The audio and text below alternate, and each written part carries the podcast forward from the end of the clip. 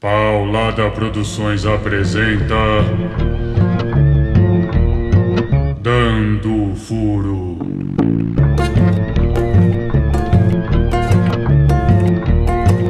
Um rádio romance de poder.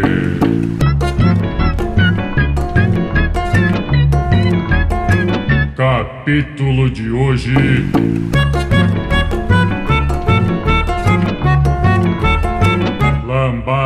Ritmo Tropical.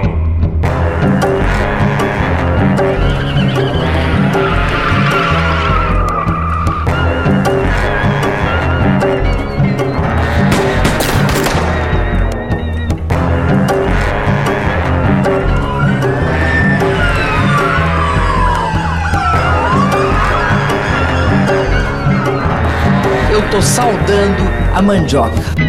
Esta é uma história de fricção. Qualquer semelhança com a realidade é mera coincidência.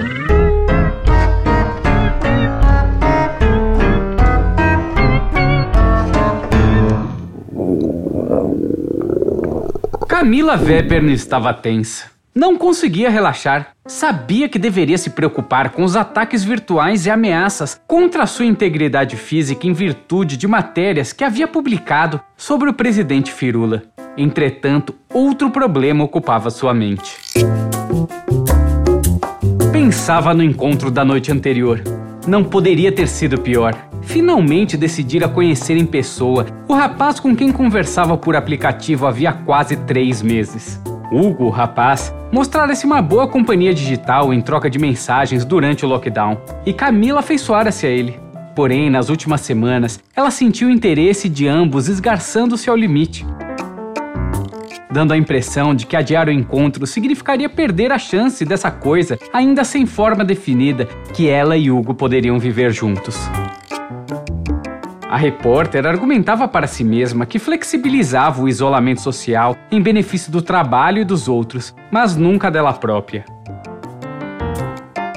Encontraram-se em um bar com espaço aberto, que mesmo antes da pandemia era vazio. Ademais, o jornal havia contratado um segurança para acompanhá-la, o que a fazia sentir seguro bastante para aquela empreitada. A presença de Hugo revelou-se surpreendente. Havia um ar masculino pouco pretensioso nos seus ombros largos, algo que não se percebia pelas fotos e pelos vídeos postados em redes sociais. Após meia hora de conversa, Camila já fantasiava o jovem em sua casa, sem camisa, preparando o café da manhã. E também as visitas às sogras, nas quais ela encantaria a família com seus bons modos e cultura. Do bar foram para o apartamento de Camila. Tomaram mais uma taça de vinho. O sangue fluía quente no corpo. Os lábios umedecidos estavam convidativos. O mover de um braço tinha um significado distinto de apenas estender-se em direção a uma bolinha de amendoim. Camila mordeu o beiço ao perceber uma respiração mais forte de Hugo condensar-se no vidro da taça. Em pouco tempo, os dois estavam na cama, desnudos, dedicando-se aos abraços da paixão. Quando viu Hugo abaixar-se, aproximando-se de sua vulva, com gestos e carícias que prefaciavam o sexo oral, Camila se lembrou do iogurte.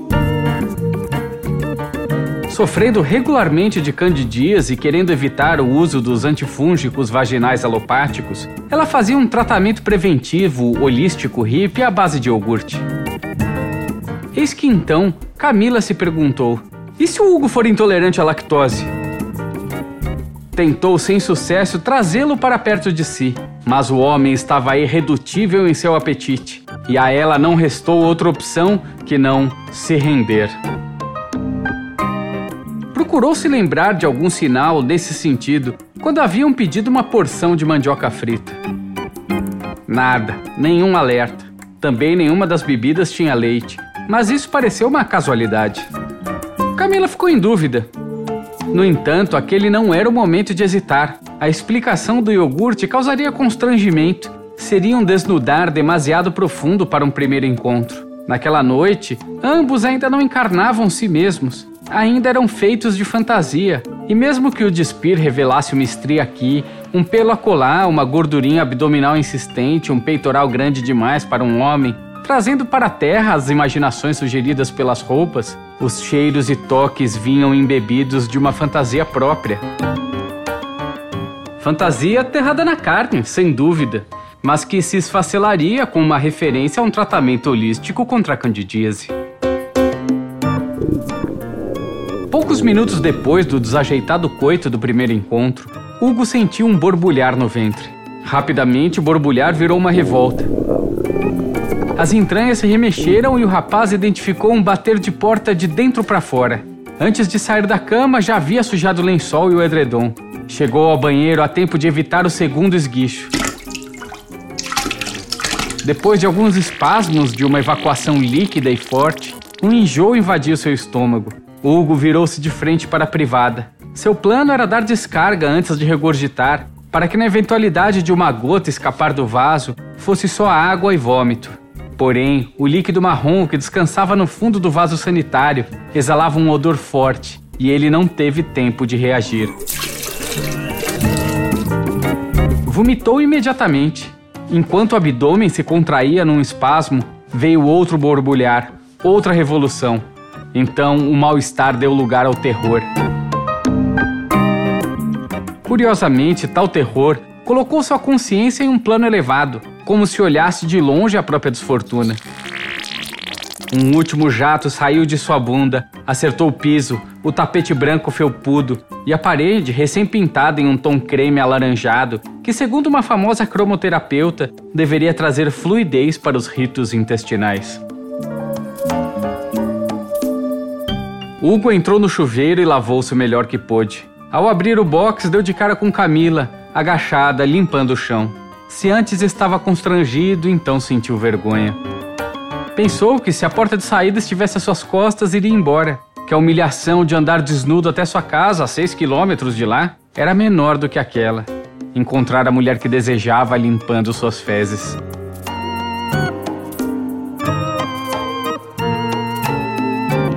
Nessa hora, os olhares dos dois se cruzaram. Hugo viu no rosto de Camila o mesmo constrangimento, a mesma vergonha, a empatia mais alta, como se fosse ela mesma que estivesse em outra casa e fosse acometida por um surto de diarreia explosiva. Por partilharem a humilhação de um intestino solto manchando lençóis, tapetes e paredes, Camila e Hugo criaram uma relação de afeto. Um laço para além das convenções sociais. A jornalista sabia que um aspecto fundamental do amor escapa aos romances melosos que se fileram nas bancas de jornais, que a afeição se fortalece na diversidade. Compartilhar uma experiência frustrante com alguém, quando ambos se abrem para vivê-la como duas vítimas da casualidade de ser humano, não acusando, mas acolhendo um ao outro, faz mais filhos e famílias do que seduções laboriosas, sucessos viris ou encantos estéticos. Racionalmente, Camila entendia que não havia nada de errado que aquele episódio foi um acaso.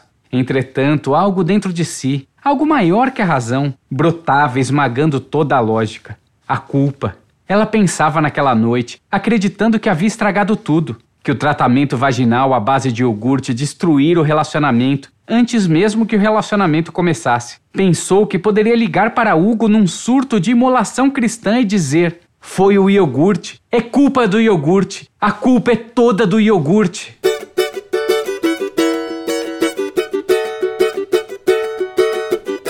Camila imaginava que o rapaz passava por experiência semelhante. Afinal, foi do ânus dele que saiu toda aquela matéria pérfida que a obrigou a jogar fora um lençol, um edredom e um tapetinho de banheiro branco que era a coisa mais linda, fofa e felpuda desse mundo. Ela ponderava que Hugo sentia seu orgulho masculino ferido, que revê-la seria também reviver a humilhação. Assim, a questão migrava de como fazer para reencontrá-lo para como fazer para que ele se sentisse cômodo na sua presença.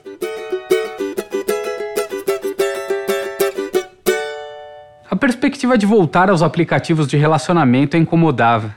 O retrato que emergia da humanidade na iconografia masculina era duro e desmistificador. Homens sem camisa mostrando abdômenes bem definidos, homens engenheirados ao lado de largos e custosos automóveis ou dentro de lanchas de muitos pés, homens sensíveis com seus cachorros, homens com bandeiras partidárias, homens com camisetas de times, Homens de 52 anos segurando um espeto de carne em uma mão e uma lata de escol na outra, usando bermuda de surf, sem camisa e de óculos escuros. Enfim, homens. Entrar nesses aplicativos foi uma experiência que abriu os olhos da repórter para nunca mais fechá-los. Ela via a humanidade refém de desejos que não lhe diziam respeito. A ideologia não apenas nas relações de trabalho, mas também nos relacionamentos afetivos, permeando a sociedade como um todo e definindo a experiência de existir. Sentia-se enredada em uma teia de hipocrisia em que as pessoas nem sequer sabiam o que desejavam. Hugo era uma exceção. Escrevia com um bom português e parecia uma pessoa simples e descomplicada, sem nenhuma ansiedade de jogar sobre os afetos qualquer significado grandioso. Ao mesmo tempo, se mostrava aberto para o carinho e as experiências humanas.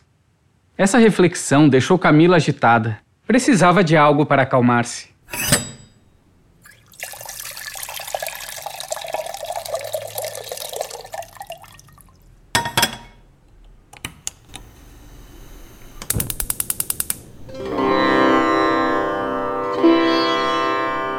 Pôs a leiteira sobre o fogão para esquentar água e fazer um chá.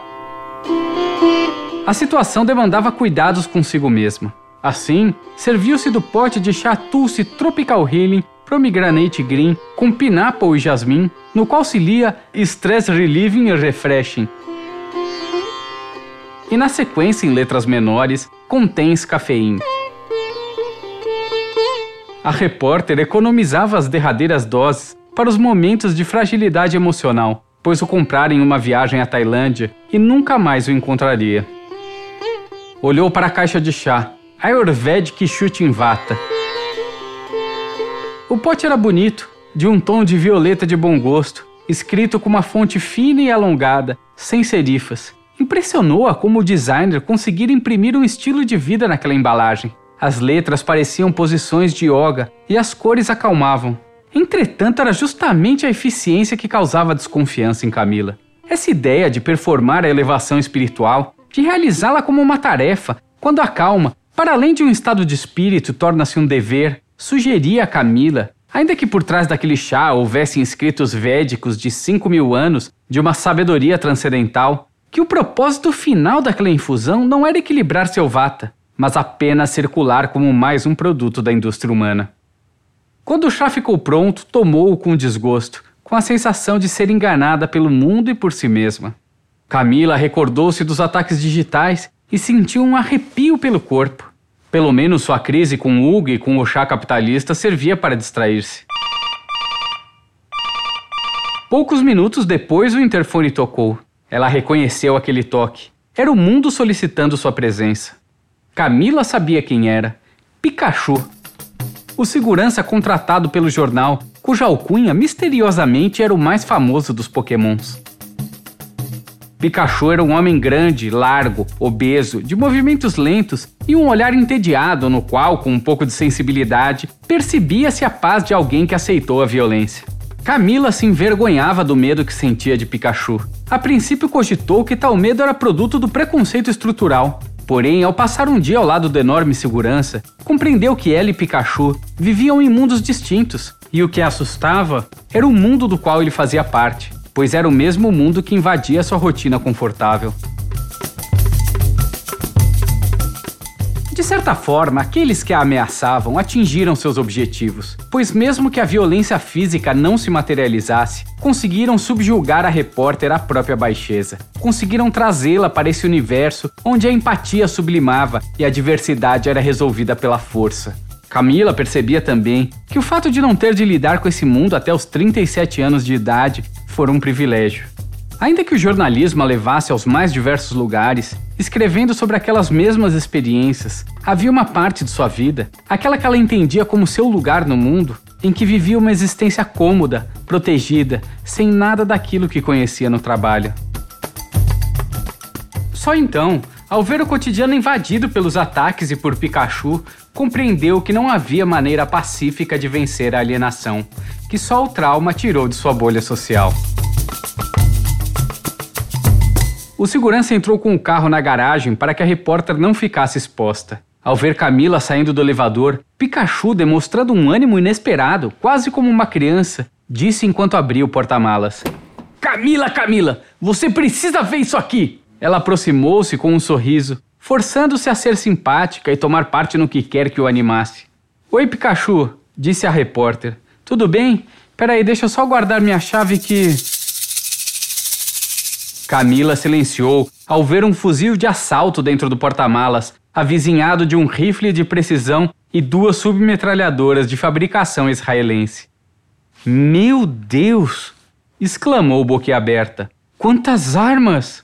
Não as armas! corrigiu Pikachu, apontando para uma caixa de aspecto militar que ladeava as duas submetralhadoras. Isso aqui, olha! O segurança abriu a caixa, revelando oito granadas. Mais oito embaixo, completou com orgulho. A repórter não conseguia exibir um comportamento simpático. Olhava para aquele arsenal pensando que se tudo aquilo era necessário para protegê-la, provavelmente seus pretensos agressores possuíam um arsenal equivalente. Não havia como negar. Camila estava em uma guerra. Essa daqui é da boa, disse Pikachu. Uso exclusivo das Forças Armadas Norte-Americanas, MK-67. Cada uma derruba três bandidos fácil. Até 5 metros mata. Em 15 deixa incapacitado. Vendo a cara de espanto da repórter, o segurança achou apropriado acrescentar: Mas pode ficar tranquila, não é minha não. Tô só levando para um camarada. O caso desses bundamoles que te ameaçaram, a gente resolve com esse aqui. Pikachu apoiou a caixa de granadas no porta-malas e sacou uma pistola 9mm. E ainda tem esse 38 aqui. O segurança falou com orgulho enquanto se agachava levantando a barra da calça, revelando um revólver de cano curto preso em um coldre no tornozelo. Pikachu apoiou a mão no carro e dobrou os joelhos para se abaixar. Os estalos dos ossos reverberaram na garagem. Esticou o braço ao redor da barriga, que ficava ainda mais pronunciada naquela posição, mas não alcançou a arma. Pikachu se levantou, fez um movimento de ombro, como se colocasse as juntas no lugar, empertigou as costas e apoiou o pé no para-choque do carro. Então esticou a mão, encostou a pinça do polegar com o indicador no punho do revólver e tentou puxá-lo, mas a presilha do coldre estava fechada com um botão. O segurança fez ainda mais força para dobrar-se sobre si mesmo, em um movimento que parecia um abdominal desajeitado, para num gesto rápido soltar a arma mas também fracassou. Enfim, bateu o porta-mala e disse: É que é pra pegar quando eu tô no carro. Olha só, vem aqui. Pikachu abriu a porta do ômega blindado, puxou o banco do motorista para trás e sentou-se. Olha só como aqui é fácil. Falou esticando o braço enquanto cruzava a perna. Ainda assim, ele não conseguiu sacar a arma. Camila via um fio de suor escorrendo pela têmpora de Pikachu. E mesmo sendo uma jornalista famosa pelo sangue frio diante dos silêncios incômodos, não conseguiu evitar dizer: Tá tudo bem, outra hora você me mostra. O grande segurança aceitou a saída oferecida pela repórter, mas ainda acrescentou: Na hora de um tiroteio, você deita de costas e tira facinho. Camila refletia sobre como Pikachu havia prendido a arma, ou até como havia amarrado os sapatos. Pensou que ele faria bom uso de seu curso de yoga. A repórter deu a volta no carro e sentou no banco de trás. Pikachu manobrou o Ômega blindado, que era um carro tão grande e desajeitado quanto o dono. Porém, antes de abrir a garagem, saiu do carro falando. Esqueci a 9mm. Já na rua, o carro passou em um buraco e Camila ouviu um ruído de algo solto no porta-malas. Então lembrou-se das granadas. Não sabia dizer se Pikachu havia fechado a caixa ou não. Pensou que seria irônico morrer assim, como explosão acidental de uma granada. Contudo, apesar de todas as demonstrações de inépcia e falta de cuidado de Pikachu, a repórter reconhecia, por instinto, que na eventualidade de um confronto, Pikachu saberia como reagir. Não por imaginar que, diante de uma situação de perigo, o segurança se transformaria numa força de proteção que não hesitaria, mas porque percebia que o universo da violência está mais próximo dos filmes de comédia do que dos filmes de ação que a humanidade se mata e tortura sem se apoiar em grandes ideais ou em exibições de força, no disparo das espoletas, nos golpes ferindo a carne, nem sequer em uma suposta plasticidade da agressão, que, mesmo contradizendo a moralidade, existe de forma bela e estética, que a violência é tão medíocre e trivial como todo o resto.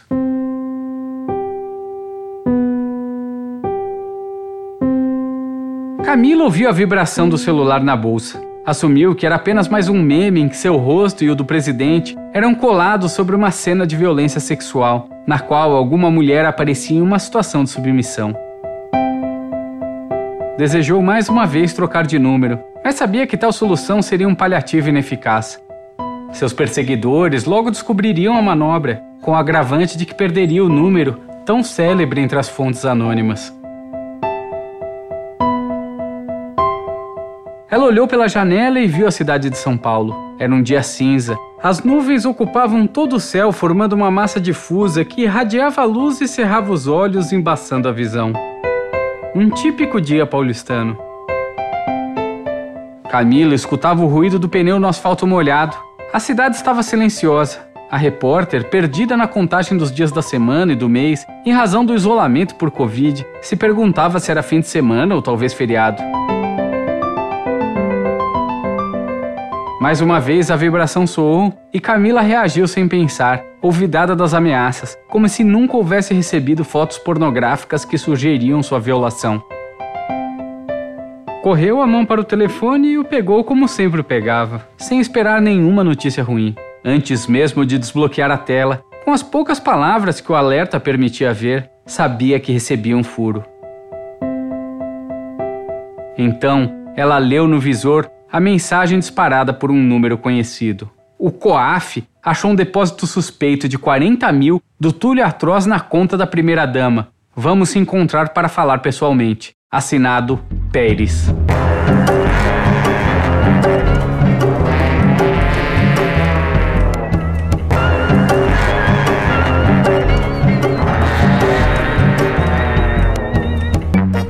A seguir Cenas do próximo capítulo. Deu bobeira defesa brasileira. O amor é uma dor. É um tédio sem remédio. Que nem um prédio desabando.